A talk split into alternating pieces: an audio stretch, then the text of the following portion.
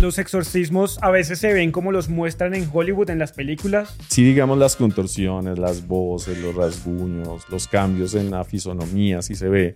Yo le di un denario que es como estas cuerditas de, de oración y se lo puse en la muñeca y se quemó. Gente, ¿cómo están? Bienvenidos a un episodio más aquí en Supernova Podcast y hoy estamos muy emocionados y muy contentos, bueno, particularmente yo, porque es un tema, bueno, vamos a hablar de temas que a mí me causan mucha curiosidad, señor Tatán, y tenemos un invitado bien especial el día de hoy.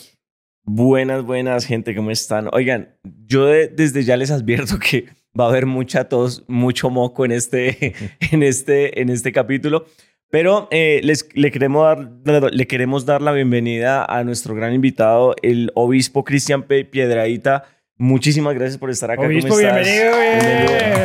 Bienvenido. muchísimas gracias por la invitación. Pues contento de estar aquí. Pues aquí estamos para hablar de los temas que interesan. Súper, qué chévere. De, bastantes temas que sí tenemos curiosidad nosotros y seguramente las personas que nos están viendo allá.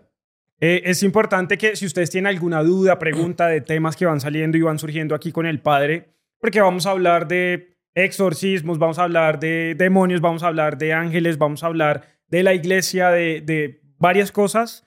Eh, si ustedes tienen alguna duda, pregunta, lo que sea, háganla por redes sociales que nosotros se la canalizamos, se la hacemos llegar al Padre y nos informamos todos. Padre, ¿cómo está? Muy bien, muchísimas gracias. ¿En qué anda el Padre en este momento? proyectos, en, eh, qué está haciendo, cómo se desarrolla la vida de un padre, porque yo no... ¿Cómo, es la vida de un padre? Un padre se, se despierta y, ¿qué hace? bueno, yo, como soy luterano, entonces yo soy papá, soy esposo. Entonces, ah, ok, es diferente, pero, pero también se llama... Eh, sí, claro, igual como tenemos, los mismos rangos de la iglesia tenemos las mismas ordenaciones clericales, pero no dependemos del Papa ni de Roma. Ah. Ok, entonces como... es una, una iglesia que se divide en el siglo XVI.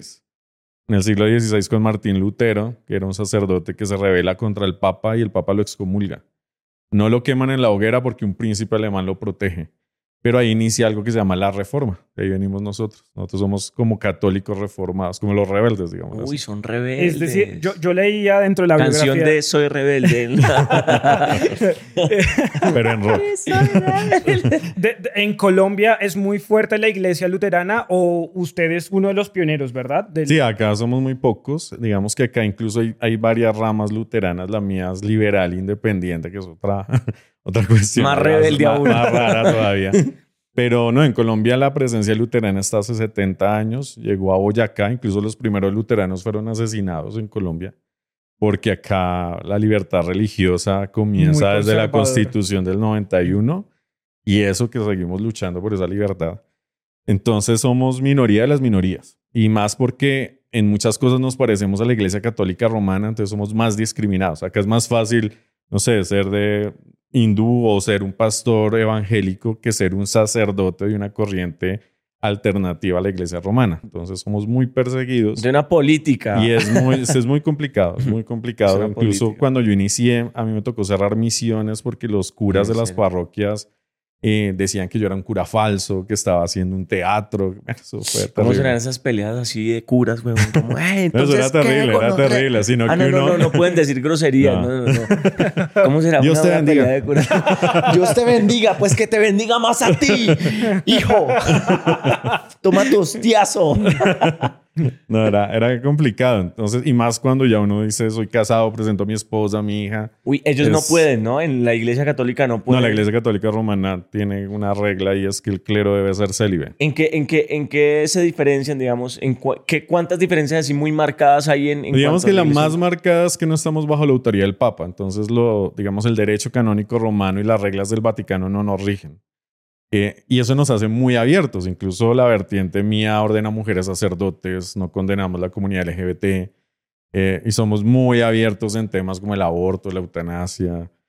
Eh, somos muy abiertos, somos muy liberales. Entonces, pues en Colombia todavía, que es una sociedad tan conservadora, es muy complicado calar. Entonces somos pequeñas comunidades que se desarrollan.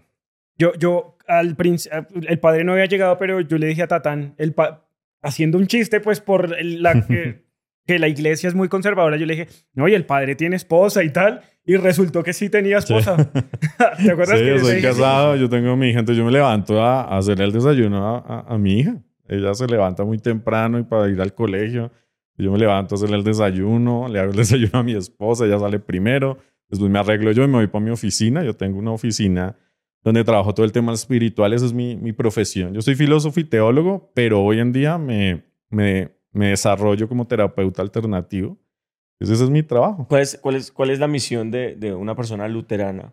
Digamos que el sacerdocio tiene como misión en general, pues ayudar a las personas en su orientación espiritual. Pero ya, digamos, el clérigo se especializa en cosas, ¿no? Entonces, digamos, está el clérigo de, de la parroquia que hace misa y confiesa. Pero, pues nuestro enfoque es muy diferente porque nosotros no tenemos grandes congregaciones. Entonces, mi enfoque es muy terapéutico. Pues yo trabajo todo lo que es Reiki, sanación pránica, cuántica. Ok, Que eso Soy en, angeólogo. en el catolicismo debe Sí, ser... No, eso es tabú. Eso es- ¡A la hoguera! ¡A la hoguera, total. padre! Y me especialicé en exorcística y demonología. Entonces, digamos que esa también es una parte que trabajo en Uy, la a ver, si, orientación. a ver si le saca esos demonios a usted. esos demonios, Will. Padre, sí, es que cuando yo leía, yo leía su, su biografía decía eh, eso, como yo, yo le decía, inclusive le decía a Tatán, un padre que sepa de Reiki, o sea, que, que De haga Reiki, terapia de sí. r- y que sepa de temas cuánticos. Entonces dije, va a ser una conversación muy interesante. ¿En qué momento usted se da cuenta de, de que esos temas son relevantes en este mundo espiritual? Digamos que yo fui, yo fui fraile franciscano de la Iglesia Católica Romana, pero yo me retiré porque me Eso enfermé. es, perdón, para los que no Digamos que la. Iglesia Católica Romana tiene congregaciones, Ok. ¿cierto? Como de los frailes, los monjes. Yo era fraile franciscano. Yo vivía en Ok. conventos, yo hice votos. Entonces yo me vestía con túnica, era, era fraile. Y fui misionero y bueno. Me enfermé muchísimo y la comunidad me dejó a un lado cuando ya no le servía. Entonces eso a mí me dio muy duro y yo me De la iglesia retiré. católica. Sí. Entonces yo me retiré, eh, peleé con Dios, con la iglesia, me casé, tuve mi hija. Y eh, tuvimos una experiencia paranormal. Yo no creía en eso porque yo soy filósofo y teólogo y, y justo pertenecía como a la corriente más racional que se llama histórico-crítica. Demuéstremelo. Entonces sí, yo no creía en eso. Para mí eran, yo ni creía en ángeles. Para mí los ángeles eran como un cuento para los niños para dormir. Eh, Como Papá Noel. algo así. No existe. como los unicornios. sí. bueno, hay gente que cree en los unicornios, ¿no? Pero, entonces, digamos que, que ya cuando tuvimos esa experiencia, pues eso me, me jaló como a tratar de entender esas otras cosas que pasaban y me puse a estudiar. A mí me gusta mucho estudiar, es mi personalidad, yo soy filósofo. Ok. Entonces me metí a estudiar y a estudiar y a estudiar y entre más estudiaba más preguntas y quería estudiar otra cosa y otra cosa. Hasta que fui encontrando como pequeñas respuestas. Por eso conocí a Alexandra e Isabel también por eso, porque Ok. yo dije, pues yo quiero entender ese mundo espiritual que estoy enfrentando desde otras visiones. Y ahí empecé. Y ahí poco a poco me fue arrastrando y resulté en todo esto. ¿eh? Padre, em, usted dice que se, se- se especializó en todo el tema de exorcismo, demonología, ¿se dice? Sí. O demoniología. Demonología. Ah, demonología. Ahí dice, Will. La experiencia paranormal, no, pero es que no sé cómo se pronuncia, demonología o demoniología. Pero la experiencia que usted dijo, la, la paranormal que a usted lo ayudó a entrar en este mundo espiritual, ¿tuvo que ver con algún demonio o cómo fue el de estudio de, de esa experiencia como tal? Pues no exactamente con un demonio, pero sí con lo que se reconoce como un bajo astral, que es un espíritu muy negativo que, que nos hizo daño. Pero eso me abrió muchas preguntas porque, por ejemplo, cuando uno estudia exorcística con la Iglesia Católica Romana, que igual cuando uno estudia teología tiene que verlo, una rama de la teología, eh, para la Iglesia Católica Romana toda afectación espiritual es del demonio. Todo, todo es demonio. Todo es el diablo. Todo es demonio y, se Satanás, el disfraza al diablo de no sé qué. Entonces no hay, no hay fantasmas, sino que las almas eh, son demonios disfrazados, digámoslo así. Ok. Entonces, eh, pues lógicamente me generó muchas preguntas lo que viví y ahí fue que empecé como a, a tratar de entender y conocer el tema. Entonces estudié demonología oficial, pero también me dieron la oportunidad de estudiar demonología desde otras visiones. Entonces ahí complementé eh, lo que había vivido entendiéndolo desde las otras visiones. Y ya que usted es un exorcista experto de la Iglesia Católica, ¿lo llaman para hacer o No, usted lo no, no. No, la iglesia igual, la iglesia católica Siguen igual peleados. es muy reservada. Sí, claro, la iglesia católica es muy reservada y muy celosa. Entonces, eh, digamos que aunque yo estudié gran parte con, con instituciones católicas romanas, ya al estar fuera de la iglesia ya no, ya no me reconocen oficialmente como exorcista de la iglesia. Debajo de cuerda me han mandado personas, ¿sí? o sea, hay sacerdotes católicos no romanos. Vaya, Sí, que me los envían, pero público no se puede hacer, porque eso da sanciones y el derecho canónico romano es muy estricto en muchas cosas. ¿Cuántos exorcismos lleva el padre? Pues yo nunca he contado como tal, pero hago un cálculo más o menos de, de 150 más o menos. 350. ¿Cuál? 100, 150. Ah, sí. ¿Cuál, ¿Cuál ha sido el, el que tú digas el más relevante, el que diga, uy, no, este, este está muy, este está muy jodido? Es, es muy complicado decir un tema. Es como cuando le hablan a una investigación paranormal. Es muy difícil decir uno. Digamos que hay Tienes contextos. muchos. Pero digamos que a mí, el, que es una historia que cuento mucho porque fue el que como el que me impactó cuando inicié en eso, fue el primero prácticamente, o de los primeros. Que fue una chica que tuvo muchos, eh, como muchos síntomas muy físicos, ¿cierto? Por ejemplo, yo le di un denario, que es como estas cuerditas de, de oración, y se lo puse en la muñeca y se quemó. Y tuvo las marcas de quemadura con costra, como si se hubiera pegado, como cuando uno se quema con una plancha que queda la costra así. Y era hilo y madera. Y, y a mí eso me impactó mucho porque lo que les digo, yo soy muy racional. O sea, yo trato de analizar mucho la situación. Y cuando yo le quité el, dina- el denario y veo en su piel marcada cada pepa como si fuera metal caliente, pues no, eso me voló la cabeza. O sea, yo decía, ¿cómo puede generarse esto?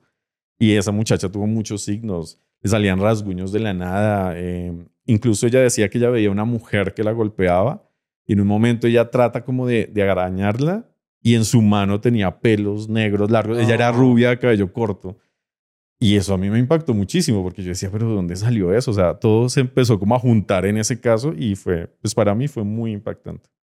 Eh, los exorcismos a veces se ven como los muestran en Hollywood, en las películas, que la gente se empieza como a contorsionar. Digamos que hay muchas cosas que sí suceden. Lógicamente es muy exagerado, ¿no? No, Yo nunca he visto a alguien que gire la cabeza totalmente. Se- o- se- o se- que se- vomite sopa de arveja Sí, sí, sí. en cantidades. No, Sopa de alberga. pero, pero sí, eh, sí, digamos, las contorsiones, las voces, los rasguños, los cambios en la fisonomía, sí se ve. Hay, hay películas que lo reflejan muy bien. A mí me gusta mucho el exorcismo que hacen en El Rito con Anthony Hopkins, ok. Porque cuando él está poseso, él, él, él tiene unos cambios en sus facciones. Eso sí se ve mucho en, en, en, en ciertos casos de posesión, las contorsiones no naturales, que uno dice, no, se quebró el brazo o algo así, porque se tuercen de una manera que no es tan natural. Y cuando ya están fuera del trance normal, o sea, no les duele nada, gritan dos horas sin parar y la voz está normal. Y eso no es así. Sí, o sea, digamos que sí se da, precisamente esos signos sí se dan. Pero tienen una, una secuela después de... No. No, es que por eso es, por O sea, eso es tú- paranormal. Porque la persona puede gritar dos horas y termina la sesión y te habla normal. Y puede Sí. cantar. Exacto. Y se, se contorsiona que uno dice, no, se dislocó el hombro, ¿no? Y después está normal. Y es una persona con una contextura que uno dice, no, no es que sea muy flexible o es gimnasta, ¿no? Una señora de la casa normal y está contorsionándose. Para ti, ¿qué son los demonios? Eh, viéndolo desde los dos puntos, ¿no? Tú dices que obviamente mm, está la, como el, el concepto que se tiene en la iglesia católica y el, tú tienes un concepto un poco más abierto, que fue lo que... Digamos que el, concepto bíblico, llamémoslo así, no solamente católico, sino el cristianismo en general. El concepto bíblico es que los demonios son ángeles caídos, ¿verdad? Digamos que la naturaleza angélica es un tipo de entidad. O sea, los ángeles son un tipo de entidad. Y los demonios son ángeles que deciden rebelarse contra Dios. Ese es el concepto. Ya desde fuera eh, se ve de muchas maneras. O sea, pueden ser entidades muy oscuras que no necesariamente tienen que ser ángeles pero por el poder que tiene un demonio, para mí sí es un ángel que se revela. O sea, yo sí en eso me voy con la Biblia. Es una, porque los ángeles tienen un poder enorme. O sea, son entidades que no son físicas, que tienen una inteligencia superior, que, que son Sí, entidades. son superiores al Sí, ser humano. Total. Sí, sí. Y, Un y- demonio sí. Y en cuanto, digamos, con Isabel, hablábamos algo del tema, y vamos a mencionar a Isabel en todos los capítulos. y, y- y ella decía, y nos hacía como caer en cuenta de que posiblemente son entes con una vibración muy baja. ¿Cómo lo ves tú? Sí, lo que a veces uno denomina como un bajo astral. Es casi un demonio o puede estar pues, muy relacionado a una entidad demoníaca. Son entidades de una vibración tan baja, tan densa, tan negativa, que lógicamente generan mucho daño, pero son inteligentes, son entidades.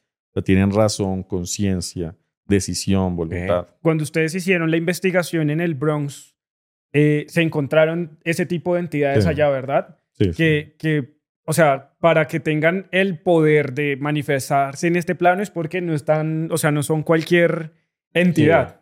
Exacto, no es fácil que un ente espiritual pueda generar una interacción con el mundo físico tan marcada. Por eso un ente demoníaco es un ente muy poderoso, o sea, no es cualquier tipo de entidad. En el Bronx, digamos que en todas las investigaciones que, que Son peores que, la hicimos, Sí. digamos que todas las investigaciones que hemos hecho, no en todo lugar hemos encontrado demonios, o sea, eso no es tan común. Y donde se han encontrado han sido cosas muy contundentes, como el Bronx. Entonces ahí se logra ver el poder. Incluso todas las posesiones no son de demonios, incluso son mínimas. La gran mayoría de posesiones son desencarnados, a veces elementales, bajos astrales. ¿Qué son, Pero un demonio ya... ¿qué son esos como desencarnados? Un desencarnado es una persona que vivió en este plano, o sea, como nosotros y muere. y Su- trata de... Queda arraigado. Su y- espíritu queda acá, a veces son de vibraciones muy negativas, a veces son usados por brujería. ¿verdad? Yo tuve, por ejemplo, un caso de una posesión y la entidad se identificaba como un ex paramilitar, ¿cierto? Que había sido usado por la misma bruja que lo protegía en vida. Y cuando él ya murió, ella tomó su espíritu como esclavo, digámoslo así, y lo Uy. usaba en trabajos que le pagaban. Entonces le hicieron un trabajo a esta señora, pero la entidad era tan fuerte y tan negativa que logró generar posesión. Uy, qué fuerte. Bueno, hablamos de, de, mm, este, de la chica que se quemó, ¿qué otro, qué otro así te ha marcado? ¿Qué otra experiencia así te ha marcado? Hubo un caso de una señora eh, que tenía tres hijos, un bebé y dos niños pequeños. Y ella empezó a tener pues los cambios de personalidad, ¿no? Que pueden ser explicados por la ciencia, ¿no? Una disociación de personalidad o algo así. Pero ella tuvo un cambio además de muy repentino, empezaron a tener fenómenos en la casa. Entonces les movían objetos, los olores nauseabundos, el frío en la habitación cuando ella entraba en trance, cosas así por el estilo. Y cuando fuimos a hacer el exorcismo, el, había un espejo en la sala y del espejo salían voces. Habíamos más o menos ocho personas y todos escucharon las voces que salían del espejo. Después tocó hacerle una limpieza al espejo. Ya después nos enteramos que en la casa, esa casa prácticamente había sido una casa de pique para un grupo de traficantes. Y pues ellos la casa de sabían- piques donde... donde descuartizan ah, personas, O sea, desaparecen como gente, Doña Segunda aquí en Bogotá, pero de humanos. pero de humanos y vivos. Dios mío. Entonces, eh, ahí había quedado una entidad muy negativa. Incluso encontramos simbología de santería oscura en, la- en- en una de las paredes. Y una entidad se quedó ahí. Entonces, claro, ellos se pasaron a esa casa Mm. Y pues los cogió vulnerables, cogió a la señora y pues tuvo un cambio de vida total. Hicimos el exorcismo y la señora empezó a vivir normal otra vez. Incluso uno le hace seguimiento por meses para, para saber que esté bien. Y ya la señora totalmente normal. Se fueron de la ciudad a los meses y bien. ¿Qué tipos de daño puede hacer una entidad de estas en, en una persona, en un ser humano? Bueno, digamos que, que una entidad como va, va a arraigarse en la personalidad, o sea, en el ser, y va a anular más bien su personalidad, empieza a generar cambios en todo su entorno vital. Entonces empieza a dañar relaciones interpersonales, salud, lógicamente aleja de la parte espiritual, las personas empiezan a que ya no pueden salir a trabajar, o sea, empieza a aislarle toda su vida y a desarraigarle toda su existencia, y desde allí pues ya empieza a afectar pues, pues su parte también psicológica, porque también hay una afectación psicológica, espiritual, porque empieza Física. a contaminarle, empieza a generar enfermedad o la misma persona se empieza a dañar, no comen, no duermen. Puede llevarlo, o sea, digamos, de una manera extrema a la muerte. Sí, claro. O sea, Gran parte del objetivo de una entidad negativa es destruir a la persona en su ser. Les destruye su entorno, destruye su vida, destruye su, su, su- su identidad, lo deshumaniza para después que muera, que su cuerpo se deteriore. Y, Ese es el objetivo. y digamos que la explicación de eso sería ¿para qué? Para Solamente hacer mal, hacer daño. Digamos que, que eso es como si fuera una persona mala que a veces solamente quiere robar por hacer daño. O esa gente, por ejemplo, esos sicarios que se acostumbran a matar y a veces incluso sin que les paguen van y matan gente. Así. Entonces, es como una, una conciencia tan negativa que lo que busca es destruir y se nutre de esas vibraciones negativas de destrucción. Entonces, es como si fuera su alimento y, y ese es su objetivo, solamente hacer daño. ¿Cómo, cómo una persona normal podría empezar a, a- a darse cuenta de que posiblemente tenga una posesión demoníaca o que le están haciendo un trabajo de brujería? ¿Cómo, cómo se puede empezar a dar cuenta? O Bueno, digamos que a una, tiempo. una posesión no es tan fácil que se dé. O sea, una posesión es, es digamos, el, el extremo de gravedad de una, de una influencia espiritual negativa. A eso en exorcística se le llama eh, influencia demoníaca. No quiere decir que todo sea demonio, pero ese es su nombre. Influencia demoníaca. Y hay unas fases. La última fase es posesión. Es cuando ya la entidad tiene tanto control que yo logra poseer a alguien. Pero tienen que haber unos factores. Entonces tienen que ser personas a veces que hacen pactos, invocaciones, que han trabajado brujería o que la han mandado a hacer o que son víctimas de brujería o viven en una casa donde ya había una entidad. Eso se llama una infestación. Entonces estaba en una casa donde hay una entidad y esa entidad toma control. Por ejemplo, el, famoso caso de Amityville, ¿verdad? Ese, caso es una infestación de una casa que empieza a generar eh, no posesión, pero sí algo que se llama también infestación en el ser humano y empieza a generar cambios en su personalidad hasta llevarlo a poder matar a alguien. Y, y, lo de, por ejemplo, si a uno le están haciendo algún trabajo o algo así como lo... lo, Entonces digamos que, que esos factores van influenciando para que pueda entrar en posesión. Pero ¿cómo identificamos que las cosas no andan bien? Entonces, primero, pues lo, lo más normal es que todo se empieza como a bloquear, ¿cierto? El trabajo, las relaciones interpersonales, salud, el dinero no rinde, o sea, como que todo empieza a bloquearse. Y ya después siguen otros signos que, que podrían catalogarse paranormales, que son eh, bichos en la casa, ¿cierto? Entonces, gusanos, moscas, los malos olores. Eh, a veces la gente siente presencias en su casa, no pueden dormir, la parálisis del sueño. Eh, los alimentos se dañan, los electrodomésticos se funden de repente, el ambiente de la casa cambia. O sea, cuando ya todo esto se empieza a juntar, sabemos que ya hay algo que no está bien. Puede ser un trabajo de brujería, puede ser una contaminación energética, puede ser el terreno. Bueno, ahí ya entra uno a estudiar por qué. Perdón, en, en, en, mi casa pasó eso hace poco, que estábamos hablando con Pablo de que, de que nos estaba dando como vaina eso. Sí, digamos que nosotros creemos hasta cierto punto en eso pero encontramos como gusanos y encontramos moscas gigantescas y Sol jugando con las moscas. Entonces, eso podría ser algo que... Ese es una, una, señal de que la energía negativa debe estar. No sabemos qué es. Puede ser brujería, puede ser contaminación. Ahí ya toca estudiar el caso. Pero, por ejemplo, esos indicios de, de, de plagas o de bichos sin explicación física es una señal de que hay energía sucia. ¿Cómo, cómo puede o sea, digamos que uno sí o sí como ser humano, ¿crees tú? Es una pregunta muy personal. Eh, ¿Uno tiene el poder de eh, neutralizar esas cosas como ser humano o necesita de, las personas que saben del tema para eso? Depende de los niveles de afectación. O sea, todos los seres humanos somos sagrados. ¿sí? Todos tenemos chispa divina y todos podemos ayudarnos a superar cosas negativas. Pero hay niveles donde necesitamos a alguien que estudió, que se formó, que se consagró, pues nos ayude pero, pero digamos las afectaciones normales de la vida uno las puede quitar, ¿cierto? Contaminaciones del ambiente, una envidia, eh, no sé, a veces uno puede frecuentar lugares que son muy cargados y uno se puede eh, aprender a limpiar. Sí, uno mismo puede trabajar mucho de eso, pero ya hay niveles de afectación. Por ejemplo, si somos atacados por una brujería, normalmente necesitamos ayuda, porque necesitamos a alguien que nos ayude a romper el trabajo de brujería. Eh, nosotros con, Si están intentando hacerme brujería o a Pablo o a alguien en la casa, vea, la chimba no van a poder. Orones. Nosotros, nosotros con, con, con Alexander y con Isa hablábamos de que los seres humanos, como tú lo dices, lo mencionas, tenemos, venimos como de, de la chispa sagrada y que el ser humano es poderosísimo y que el poder de la palabra ayuda mucho. Que mucho de nosotros podemos controlar mucho eso como aferrándonos a la fe que tengamos. Puede ser Jesucristo, puede ser Buda, puede ser la energía. Si nosotros nos aferramos a eso, podemos llegar a, controlarlo. Eh, ¿Tú estás de acuerdo con, sí, total, eso? Sí, total, porque digamos que las religiones son inventos humanos, ¿verdad? A la, final hay una gran esencia divina, llamémosla a Dios o como queramos llamarlo. Es un, un gran espíritu, ¿cierto? Una fuerza universal, consciente, amorosa, muy poderosa.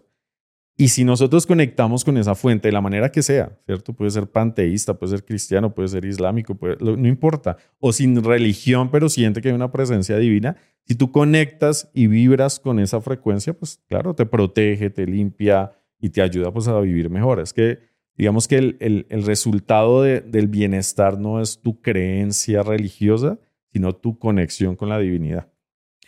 Eh, tú, digamos que ¿Cómo crees eh, en Dios? O sea, para ti, ¿quién es Dios? ¿Es una eh, lo decías tú, es como un ente universal, divino, como un papá, como lo pintan en, en la religión, en muchas... Em, ¿cómo, ¿Cómo crees? Digamos que para mí es como, como una fuerza de amor, ¿cierto? Es, es como la, la, el fuego, es como cuando uno ve el sol, ¿no? Que tiene ese núcleo de, de energía. Para mí eso es como la energía de amor y de vida que nos eh, une a, todo lo que está creado. ¿sí? O es una fuente de amor, pero es una fuente consciente, ¿sí? con voluntad, con fuerza, con decisión. Eso para mí es Dios, ¿cierto? Que ya se manifiesta en diferentes maneras también. O sea, creo que, que su grandeza es tal que para nosotros lograr comprender algo de Él, Él se manifiesta. Entonces, no sé, se manifestó en Jesús, en Krishna, en, en Moisés, en, en, el Buda, en, muchos personajes que han mostrado esa esencia. O sea, lo crees como, como tú, tú eres Dios. Sí, claro. Ok. Y digamos que ya, ya tu, tu corriente eh, religiosa crece en Cristo. Sí, claro. ¿Y es Cristo ¿qué, qué, papel desempeña en la vida de, del obispo? Pues para mí, Cristo es el maestro, ¿cierto? Es el, es el maestro y es el que me ayudó a comprenderme que yo también soy Cristo. O sea, eh, la palabra Cristo significa el ungido y es el ungido como de luz, sabiduría, amor. Y Cristo vino fue a mostrarnos que Dios era un Dios amoroso y bueno que nos quiere liberar del mal. Entonces Él es para mí mi maestro. Por eso soy cristiano, si no sería budista, porque para mí Buda también es muy importante. He estudiado eh, la filosofía budista muchos años, pero Cristo a mí es como mi maestro. Entonces para mí Jesús es, okay. es como el Es- referente de espiritualidad. Bueno, yo, yo, yo quiero, yo quiero hacer una pregunta, padre, con respecto a- al tema, volviendo al, al tema de, de- de la parapsicología. Eh, ¿Cómo las personas pueden llegar a lograr, digamos que con, hablando, ya entrando en el, en el tema parapsicólogo, que digamos, y, y nuestra experiencia más cercana ha sido Isa y Alex. Y Isa pues es de la corriente de ángeles. A- Alex es un poquito más, más terreno, más de demonios, más... em, pero ¿cómo, ¿cómo una persona puede empezar a desarrollar esos dones? Porque nosotros hicimos un programa con Alex en donde dijo, hay una persona así, tim, pum, pan, con estas características, tal. Pero él dice, lo desarrollé. Eh, ¿Tú sientes que en, en, en el punto de todos los trabajos que has hecho de exorcismos y demás, has desarrollado ciertos dones o ciertos, sí, dones que, que te ayudan a identificar como si aquí hay algo que no, que, que no hace parte del entorno? Sí, claro, digamos que, que esto es como, como cualquier otra facultad, ¿no? Cantar, la fuerza física. Digamos que es algo que si tú practicas se va desarrollando. Entonces, por ejemplo, si tú tienes conexión espiritual y practicas meditación, oración, eh, conexión con la energía, esas mismas cosas van permitiendo que seas cada vez más sensible. Entonces, digamos, yo, yo que siempre fui tan racional, a mí nunca me pasó nada raro hasta, hasta viejo, hasta que tuve mi hija y pasó eso en la casa. Yo nunca, a mí nunca me habían asustado, bueno, una vez por ahí de niño, pero a mí nunca, nunca había sentido, o sea, yo no creía en eso por eso, porque a mí nunca me había pasado nada. Y cuando ya me meto en el tema, porque pasó lo que pasó en esa casa, claro, se empezaron a desarrollar cosas. Entonces es, es, es común que alguien vaya a consulta y uno de pronto sienta cosas de esa persona que nunca le ha contado. O, o que al, al realizar una limpieza, una liberación espiritual, tú más o menos sepas dónde está la energía negativa, dónde se está anclando, cómo la puedes liberar. Es, es como percepción, pero la percepción se desarrolla a medida que tú vas trabajando y desarrollando esos dones. Si yo solamente lo usara en momentos muy contados o no tuviera una disciplina diaria, yo creo que, que no se daría o no se daría así. Entonces es algo que se va desarrollando. Es como si quieres desarrollar buena voz, pues te toca practicar todos los días. ¿Qué, qué, qué sentiste cuando llegaste aquí a este set? Me reservo. No, no, mentira. No, sí. reservo los comentarios. ¿Qué sentiste? ¿Qué sentiste? No, ¿Qué- digamos qué que es, es muy normal que cuando, digamos, hay muchos equipos, pasan muchas personas y nadie vive acá, digámoslo, de una manera como más de hogar, eh, que la energía es más fría que en otros espacios, ¿cierto? O sea, uno entra y es como si la energía fuera un poco más artificial, entre comillas, ¿verdad? Y los mismos equipos pues hacen que haya unos movimientos de energía como si no se oxigenara. Entonces es un poquito más denso también que en otros espacios. O sea, es diferente ir a la, a la sala de una casa, Pero a sentiste acá. algo, algo una como- entidad o algo así, ¿no? O la energía de nosotros, que tú digas como que... No, igual, igual, Bueno, ustedes ya saben sus cosas, pero sí, sí igual es importante que ustedes se cuiden mucho en limpiar sus propias energías. Da igual si hay unas carguitas por ahí que tienen que ponerle atención.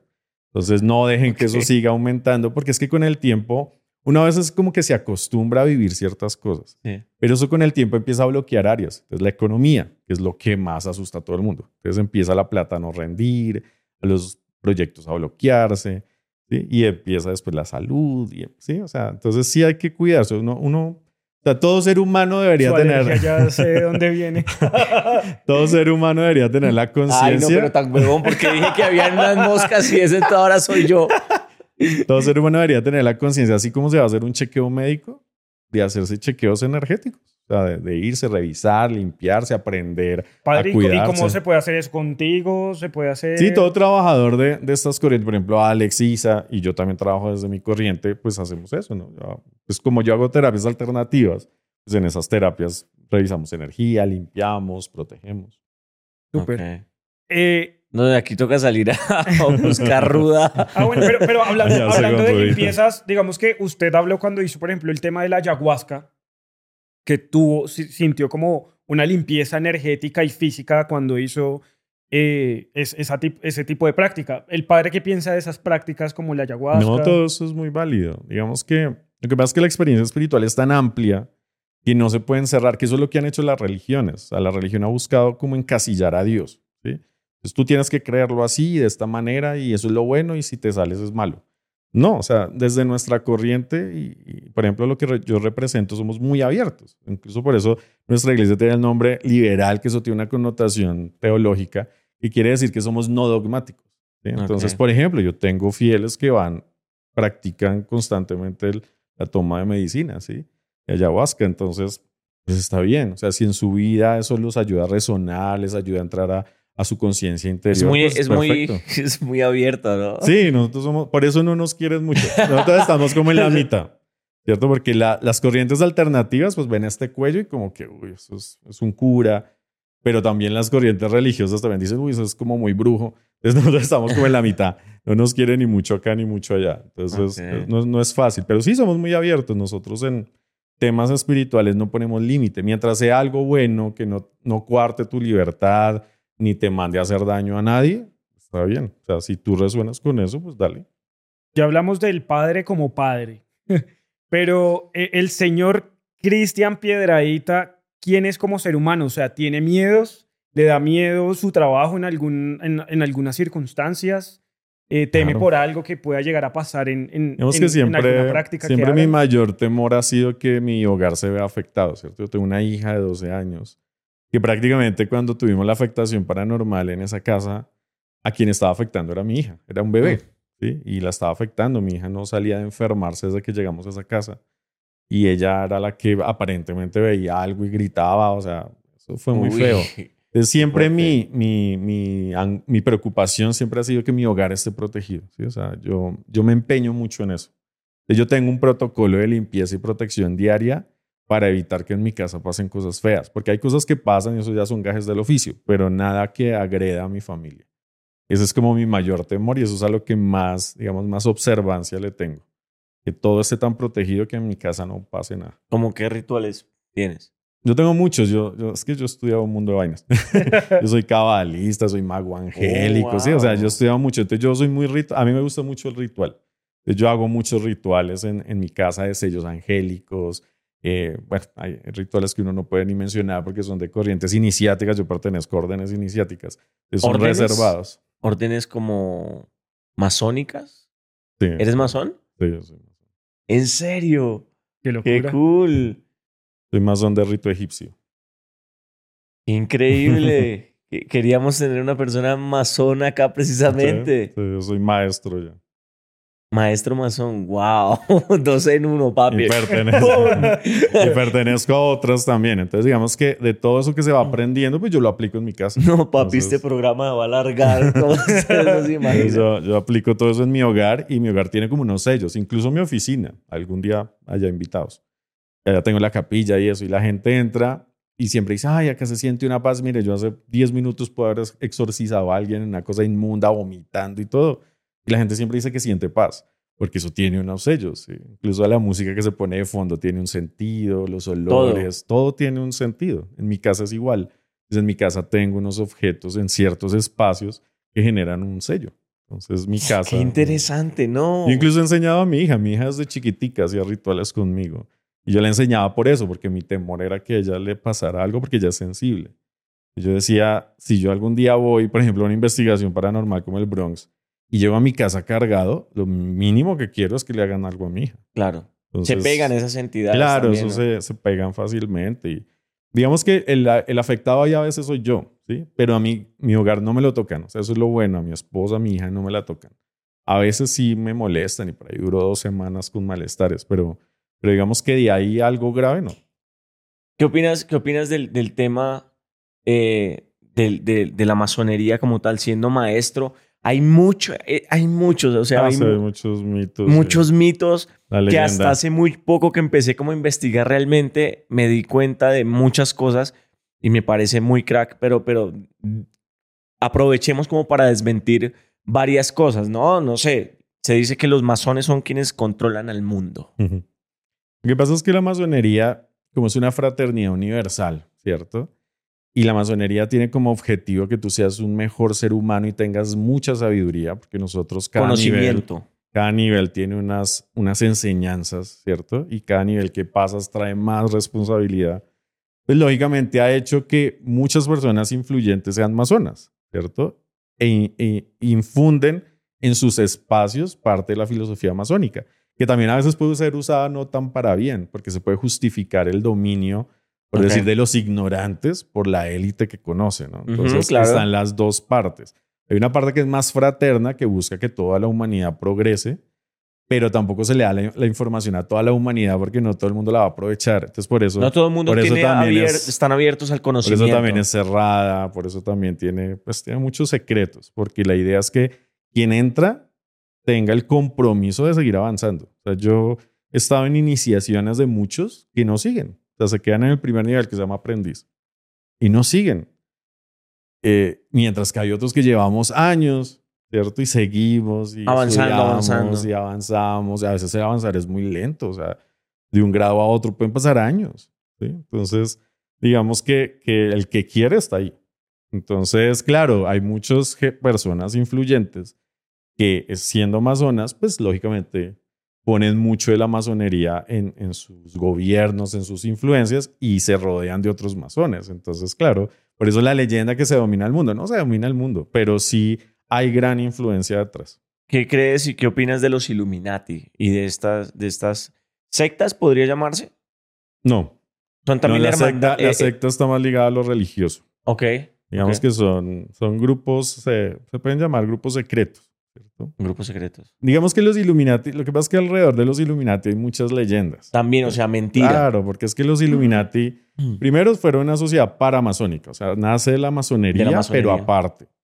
Y la, el objetivo de los Illuminati de Baviera era eh, traer la luz a las conciencias, ¿cierto? Era el tiempo de la ilustración y buscaba como alejar de la ignorancia de las religiones, especialmente la Iglesia Católica Romana pero los Illuminati se fueron disolviendo, ¿sí? Mucho de las ideas de los Illuminati... En la misma Alemania en esa misma época, ¿no? muy, muy rápido, no duraron mucho. Porque fueron muy perseguidos, incluso pues uno de sus dirigentes era jesuita o fue jesuita. Jesuita, sí. Entonces digamos que se fue disolviendo, pero mucho de lo que motivó a los Illuminati está en la masonería, en el rosacrucismo, en todas estas, estas corrientes iniciáticas que buscan iluminar a las personas. Por eso el símbolo masónico es eh, la escuadra, el compás y la G en la mitad, que puede ser vista como God, Dios, o como Gnosis, conocimiento.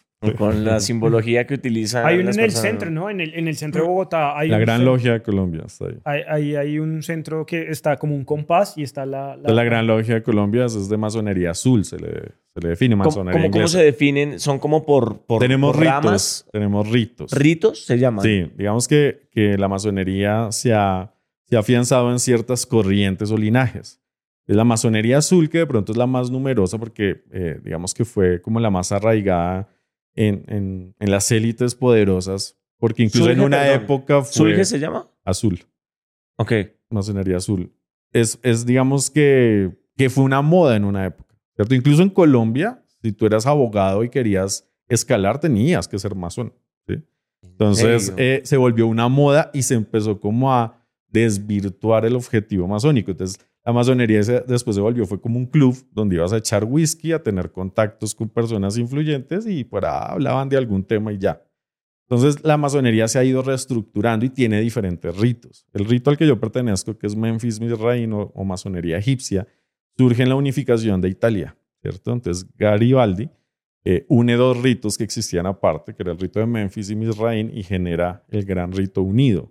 Y tiene, digamos que la, la masonería egipcia es la, es la corriente masónica más esotérica que hay, ¿cierto? Es la que más énfasis le hace a la espiritualidad. Y al poder divino, pues, de cada persona. El gran arquitecto del universo, que es como se le llama a Dios en la masonería, Sí. es, tiene un gran papel en, en nuestro rito, porque hay otros ritos, por ejemplo, hay un rito que se llama derecho humano o el rito francés, que son ritos que se volvieron más filosóficos, estudiosos de, de lo político y ya Dios no hace parte, incluso hay muchos ateos en esas corrientes. Ok. Mientras que, en, la- por ejemplo, en Memphis Mizraim y hay otras como el rito de York, que son ritos muy, muy, muy espirituales, donde sí es muy importante y tienes que creer en, en una fuerza divina para ser parte del rito.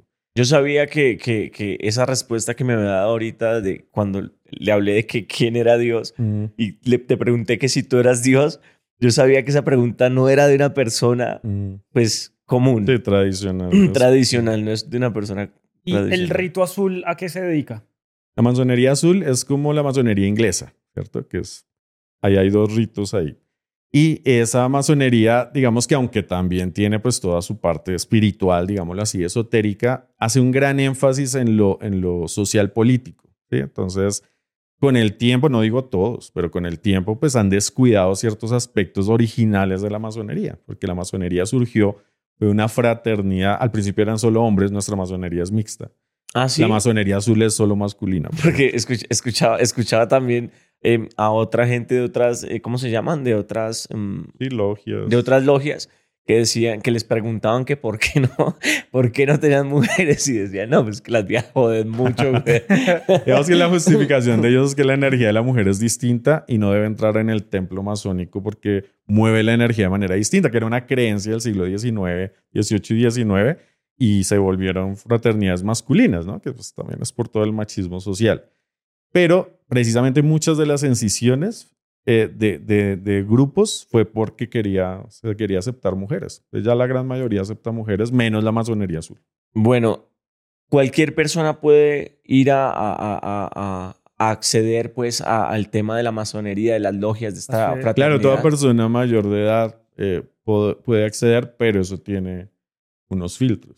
tiene filtros. ¿Cómo ¿Qué- son los filtros pero para eh. que hay, hay que desmitificar. No tienen que ir a pagar nada, no tienen que matar un Gatos. gato, no, dejen los animales Sí hay que en pagar, paz. pero no hay que matar un gato. Pero sí, que- hay que unos pagos. personas. Hay pagos, sí, es como una membresía. Porque los pagos también te filtran. ¿sí? claro, no porque entra igual- cualquiera. Igual tampoco, por ejemplo, la iniciación no es un pago pequeño. ¿sí? Entonces, si tú te quieres, el, el- el ritual de iniciación es una cosa genial. A mí me va a pasar porque uno no puede hablar, uno hace un juramento de no contar qué pasa. Pero es una vaina que le vuela a uno la cabeza. O sea, mi iniciación fue No. como de siete horas y fue una cosa tremenda. Y, y tú pagas una buena suma para poderte ¿Cuánto? iniciar. No se puede decir No, no tampoco. fue. Para poderte iniciar y, Quiero Y ser masón. y lógicamente eso también es un filtro. ¿sí? Claro, que eso no es toda persona va a hacer el esfuerzo de pagar eso Ajá. si quiere pertenecer a un club. Entonces, ah, no, pues, si tengo que pagar Y eso, mensual no voy. tienen que pagar. Y mensual, sí, eso sí, ya es más pequeña. Mensual se sostiene la logia, claro. Pero, pero digamos que hay varios filtros que son entrevistas, documentos. Normalmente entran personas profesionales. Vamos Ok. que no vamos a recibir a un muchacho recién salido del colegio, ¿no? Ujú. Vamos que son personas ya con su profesión, ya establecidas, con una conciencia clara, pasan unas entrevistas, da unos documentos. Los maestros somos quienes decidimos y le damos la oportunidad. Se le plantea hacer la iniciación, cuánto tiene que pagar. Si la persona hace todo eso, se inicia. En la iniciación entra el primer nivel, que es aprendiz. Ya cuando es aprendiz, empieza su formación, que es muy estricta en ese nivel, porque es la base de toda la masonería. Y pues si va avanzando y va bien, se le recibe al segundo nivel, que es el compañero. Wow. Y es, ahí sigue otra formación. Y ahí entra el tercer nivel, que es el de maestros, pero el de maestros se empieza a subdividir, a subdividir, a subdividir. Hasta Uy, que hay no, muchos oiga. grados. Increíble, ¿no? No, yo estoy demasiado curioso con el tema de masón. con el tema es de la... genial. Para No, mí ir a las, te- eso se llama tenida, las reuniones. Para mí ir a las tenidas masónicas es como mi, mi relajación. eso es para, mí es como el momento de desconectarme, meterme en algo que me gusta. Yo- me encanta. en estos días estaba escuchando, ah, encontré un podcast que hace un masón en México y Mm. habla de todos los temas, de todos los temas y el man explica muy bacano absolutamente todo el tema del yin yang, el tema... Sí, todos claro, los es que temas. todo eso se toca en masonería. Exacto, es que eh, Masonería uno toca todo. Todos los temas. Toca el Bhagavad Gita, la Biblia, el libro de los muertos, el Corán, el- todo, todo se es, toca. es increíble todo. la información. Eso es que tanta llega. información que uno a veces dice, ¿a qué horas yo voy a estudiar todo eso? O sea, a veces como que abruma. Cuando tú llegaste, cuando me saludaste, yo sabía que tú, parce, Sí, yo sabía que no era una una persona normal, o sea, pues el común. costumbre, sí. ¿Y, y, y el saludo significa algo de Sí, saludar sí, así? ¿qué significa? Ah, no puedo No puedes decir. palabras. No, pero eso tiene, eso tiene muchos significados. Yo, claro, mm, uno dice, ay, También papá, dependiendo de la logia, sí. eso. qué chimba, ¿no? Yo quiero saber de todo eso. Yo quiero saber. Es- eso sí me, me, me da muchísima curiosidad. Es muy bonito. Y el rosacrucismo también es genial. ¿Eso Y está es? muy ligado. Los rosacruces también fueron una orden iniciática del siglo XVII que también buscaba la iluminación. Es que todas las órdenes Ah. iniciáticas son similares, sino que sus formas de expresión son las distintas. Pero el rosacrucismo está muy vinculado a la masonería. Entonces, hay muchas eh, logias masónicas que dentro de sus logias tiene órdenes rosacruces. Todo tiene, todo tiene eh, el- los saludos, todo Sí, esto. el toque se llama eso, el toque, la palabra secreta, la palabra de pase. Sí, todo tiene. o sea. Qué chimba, marica. No, eso es Es uno brutal. reconoce a otro masón por eso, la manera en que se, por ejemplo, incluso en cómo se, se para, cómo está de pie. Porque Hay evita una energías. posturas. Entonces uno dice, pues, masónico o iniciado en algo. Y uno ya después va y se pregunta. y ya-. Es que es brutal, o sea, es brutal. ¿Hay estudios dentro de la masonería de eh, extraterrestres? digamos que se toca el tema. ¿Sí? No hay un estudio ufológico como Pasa. tal que uno, vea, que uno vea ufología, no. Pero se trata el tema filosófico y espiritual de vida en otros planetas o en otras dimensiones. Incluso muchos, pues con los que hemos discutido, porque es muy, o sea, digamos que la masonería es muy universal, entonces no hay un pensamiento único, ¿no? Al contrario, se tocan todos para que uno pues acoja lo que más le gusta. Y digamos que dentro de las discusiones, pues a veces hemos llegado a la conclusión eh, que, que más que de otros planetas es como interdimensional, ¿verdad? Entonces son otras dimensiones que vienen y bueno. Pero se, se trata el tema, no se estudia ufología, pero se trata.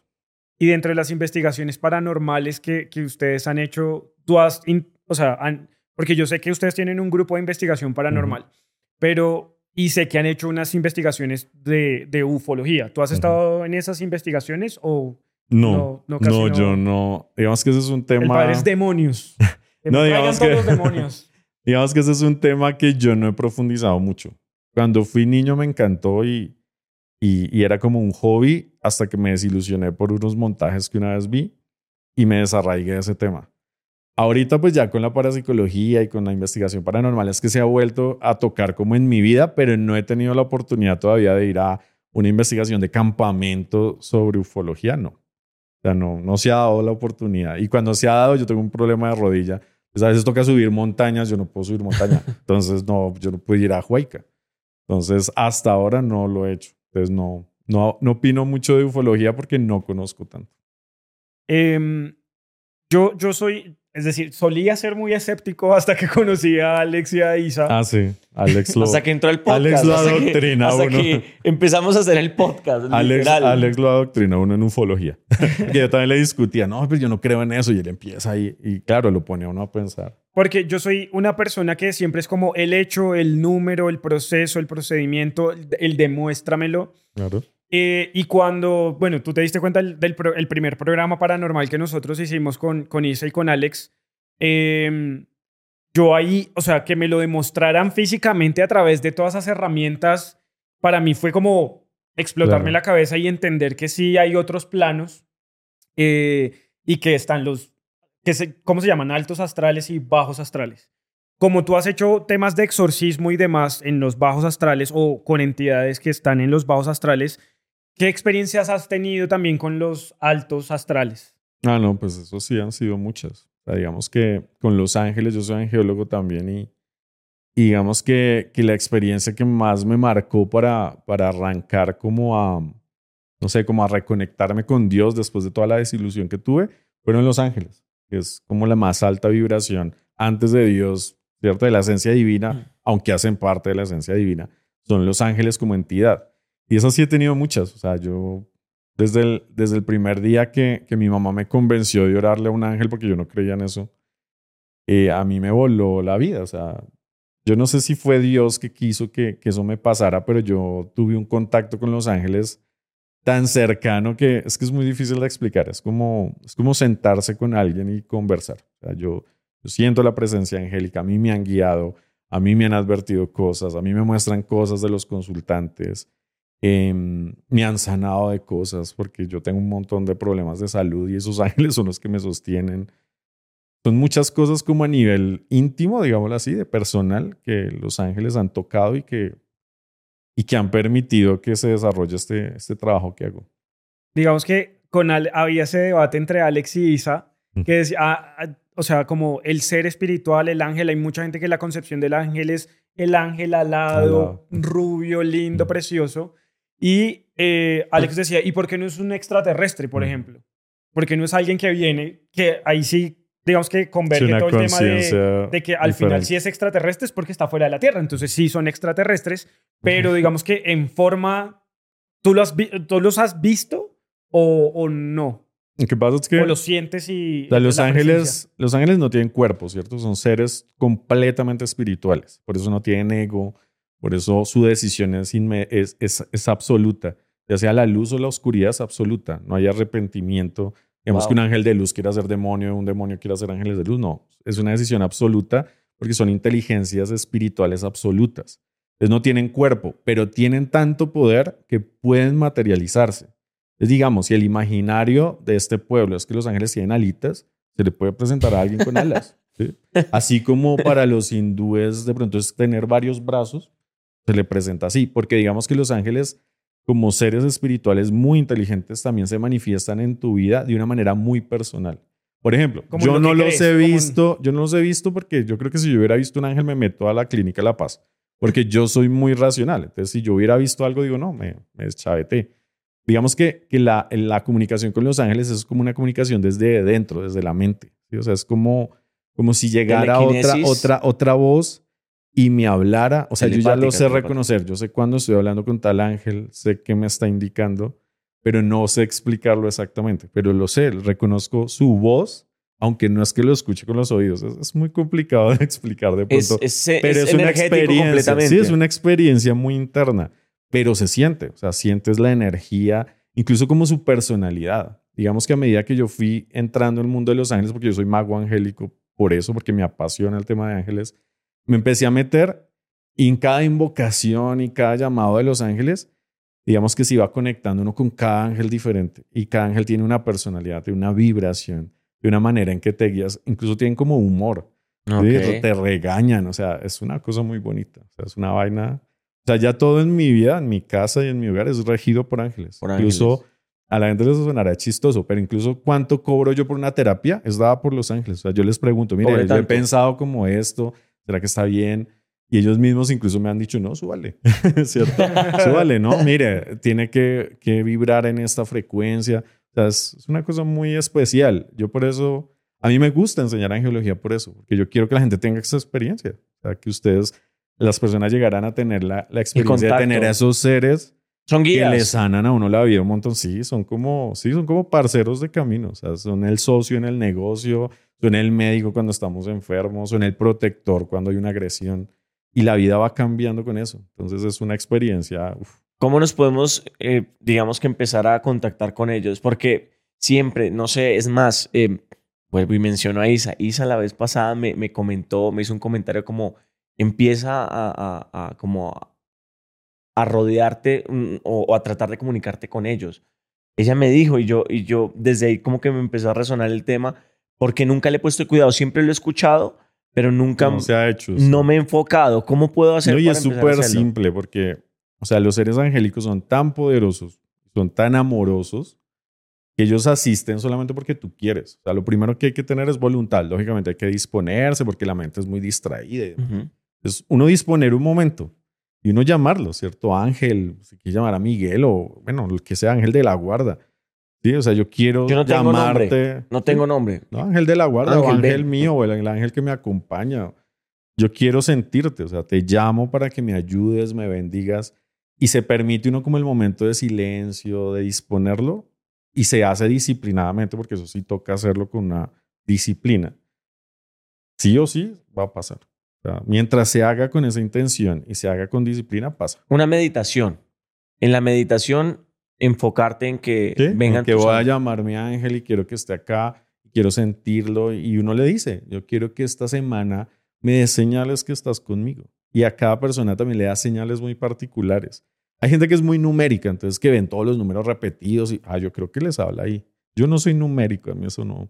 Y Pues a mí me habla de que otra 11, manera. 11, que el 333, ¿Sí? que el 222. Entonces quiero una respuesta y vio el 555 y son cambios y, ay, va a cambiar de casa. O sea, cosas así.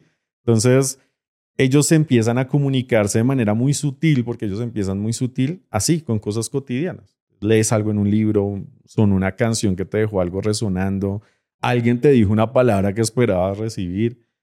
Ellos empiezan como a buscar las maneras en que tú reconozcas que te están hablando, porque igual ellos están en un plano distinto, sutil. Si uno escucha, si uno está pendiente, si uno se disciplina, lo puede lograr. Ya en la magia angélica, digamos que es un poquito más, más fuerte porque tú ya aprendes cosas para mover la energía y que ellos estén presentes de otra manera. Wow. Pero eso tiene una disciplina, tiene toda una formación. Pero así en la cotidianidad es llamarlos así. ¿Qué, qué, qué piensas de esos vendehumo irresponsables afuera que venden terapias de Reiki o venden y sin, sin un estudio previo o que simplemente por, por ganar popularidad, plata o lo que sea, no son responsables y pueden afectar vidas a través de lo Sí, que eso, hacen? hace, eso hace un daño atroz. A, a mi consulta llega mucha gente porque como que el cura lo buscan de última siempre. y llegan, llegan ya yendo a un montón de lados con un montón de daños terribles. Y lamentablemente a veces el ser humano como con su afán de buscar ayudas, de, no sé, hambre espiritual o no sé, de respuestas, trata de buscar, pero como somos facilistas, entonces buscamos algo que no sea tan caro o, o, o, o- o hago el curso también de dos días donde ya soy maestro Reiki y empiezan a hacer un montón de cosas que, claro, se hace un daño tenaz y hace que mucha gente se aleje. Yo tuve una chica que entró en posesión por una mala iniciación de Reiki. En el Reiki a uno lo tienen que iniciar y le instalan a uno como unos símbolos y demás. Y esa niña le hicieron una iniciación tan mala que llegó una entidad y la poseyó. Y primero se mostraba como si fuera Jesús. Entonces ella decía, yo soy la esposa de Jesús y no sé qué. Ah, Claro, la gente dijo, no, se empezó como a correr, no, empezaron a ocurrir un montón de cosas en su vida que tocó hacerle un exorcismo por una mala iniciación Reiki.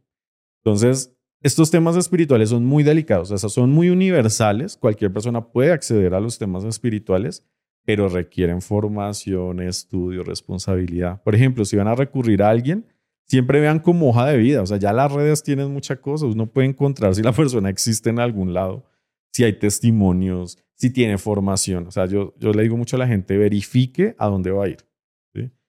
Eh, si usted va a ir porque le ayuden en abundancia y usted va y es una casucha en, en un, pues lógicamente no le van a ayudar, deje de ir allá. o cosas por el estilo. Entonces, eh, verifique a dónde van. Si van a estudiar, estudien en lugares que den formación como tal, ¿cierto? Que tiene una formación, un tiempo, una manera de evaluar, porque pues sí, uno puede ir a un fin de semana a ser maestro Reiki. Cuando nos ha tocado a los que somos maestros Reiki años. Entonces, hay que tener cuidado. Y eso nos lleva a una sección que se llama... no sé. Eh, eh, ¿Usted puede decir groserías, padre? Sí, claro. Ah, bien. ¿De qué puede? puede? es de los nuestros. Padre, básicamente en nuestra sección lo que hacemos es una sección de desahogo. Así como usted dijo, como, uy, no sé qué puta esa gente que hace un curso de dos días y ya se creyó maestro Reiki. Eh, entonces, acá usted se puede desahogar frente a esa cámara, frente a esa, la que quiera, diga, no sé qué puta, me quiero desahogar por esto. Puede hacer un top 5 si quiere. Tantas cosas. Sí, puede hacer un top 5 y quiere de, de- de desahogo. Bueno, digamos que lo primero es, eh, no sé, hijo de la gente que, que se pone a estudiar cosas espirituales en cinco horas y ya son terapeutas de no sé qué vaina y empiezan a, a, tratar de sanar gente donde incluso están más enfermos ellos mismos y hacen mucho daño. También contra la gente intolerante de este país que no tolera la diferencia religiosa de pensamiento. Este país es sumamente intolerante. Eh, se supone que tenemos libertad, pero en, en, nosotros que somos minoría, digámoslo así, sabemos que no es así. por eso nosotros también apoyamos la comunidad LGBT y otras minorías, porque sabemos que ser minoría. En este país te insultan, en este país te pueden matar, en este país te censuran, en este país te aíslan si tú piensas diferente. Y en la parte religiosa nos pasa igual. A nosotros nos dejan a un lado y la mayoría domina muchos espacios que no nos dejan a nosotros. Mm. Eh, ¿Qué más de, de, la terrible inseguridad que estamos viviendo en estas ciudades nuestras? Y creo que también es reflejo de la situación social que lleva mucho tiempo, no es culpa del último gobierno nomás, sino que lleva mucho tiempo en el cual pues esas desigualdades están haciendo que vivamos así, en violencia, en la jungla. Es una jungla donde se busca sobrevivir a costa del otro. Entonces, no se hay... Oiga, muy bien. No se fue... Sí. Va. Sí, y vuelvo a recalcar en esto, y es que todos nosotros, o sea, absolutamente todos eh, los seres humanos, eh, tenemos un poder increíble y no podemos dejarnos meter los dedos a la boca de la primera cosa que nos digan o de lo o de con lo que Lamentablemente a veces eso viene por generaciones en nuestras familias que llaman las maldiciones generacionales y es que nos inculcan algo y, crecemos así, como los caballos. Entonces, eh, expandamos nuestra mente, eh, escuchemos, eh, investiguemos, porque no nos podemos dejar meter los dedos en la boca y tenemos que encontrar nuestro real poder interno. Entonces, no, se encuentren su poder interno. Y mi no sé muy alineado con el suyo y con el del padre y es investiguen un poquito, o sea, si de verdad usted quiere irse a hacer una terapia o lo que sea, investigue bien quién es la persona que se la va a hacer, qué estudios tiene, o sea, el padre le dio tips de de qué cosas hay que tener en cuenta para poderse hacer una terapia, una limpieza o lo que sea. O sea, no ponga su vida y su esencia y su ser en manos de cualquiera parecido ahí. Entonces, no se investigue.